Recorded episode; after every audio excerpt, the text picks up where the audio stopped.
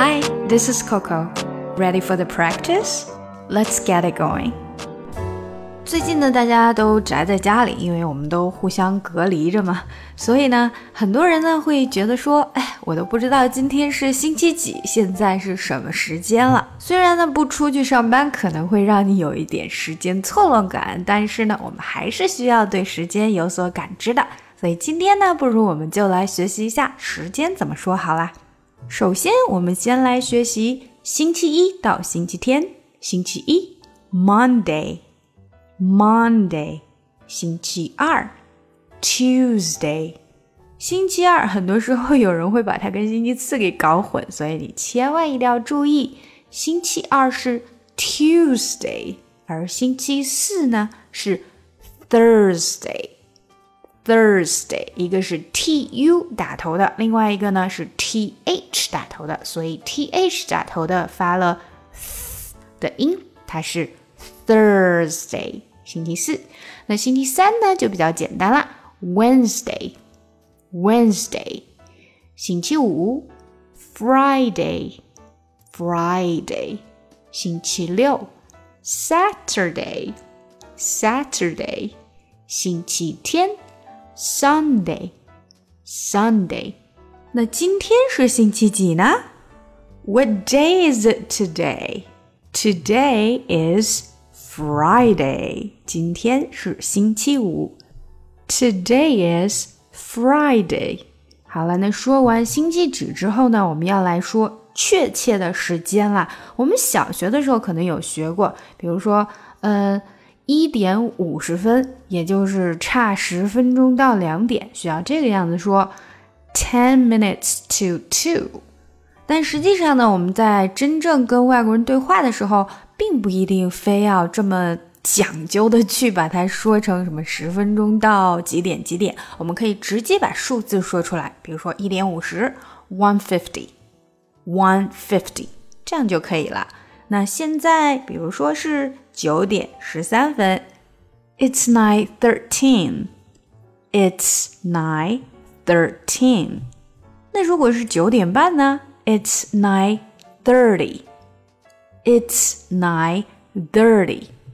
下来，让我们练习下面几个有关时间的句子。第一个，你早上通常是什么时候起床呀？What time do you usually get up? What time do you usually get up? What time? What time? 这连接，do you usually get up? Get up 这里连接。get up? What time do you usually get up? 那我们当然要回答啦。我通常呢是差不多七点钟醒来的。I get up around seven. I get up around seven. I get up around seven.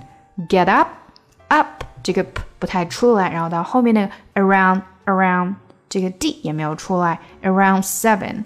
OK，那有一些人会说，诶，我们之前不是要说 seven o'clock 吗？嗯，没错，你可以说 seven o'clock 作为整点，也可以不加，直接说 seven 就 OK 了。I get up around seven。 那除了说 What time do you usually get up？同样的句子，我们也可以说，哎，你什么时候去学校或者去工作呢？What time do you go to work？What time do you go to school？What time do you go to work? What time do you go to school? 当然，你也可以把 usually 加上。What time do you usually go to work? What time do you usually go to school? What time? What time 连起来？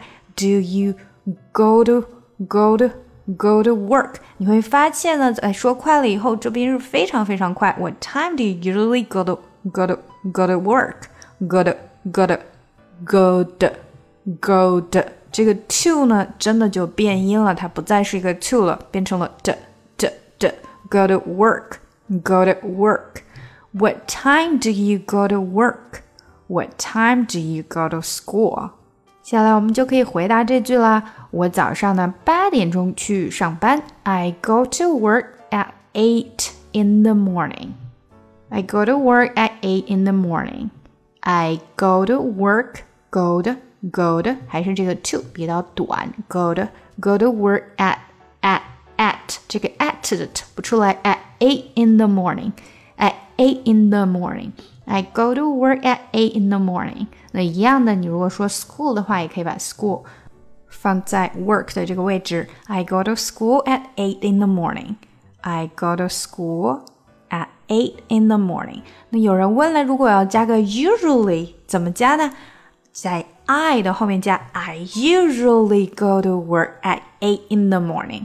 I usually go to work at eight in the morning. 那 school 也是一样。 I usually go to school at 8 in the morning. I usually go to school at 8 in the morning. 那最后一个呢，就是问现在几点啦？What time is it now? What time is it now? 几个 t 尾音都不出来。What time is it? Is it now? What time is it now? It's five forty-six. 非常直接简单的说出来，It's five forty six. It's five forty six. Forty six. Forty six. It's five forty six. 好了，让我们把这六个句子回顾一遍。Number one, What time do you usually get up? Number two, I get up around seven. Number three, What time do you go to work? Number four, I go to work at 8 in the morning. Number 5. What time is it now? Number 6. It's 5:46.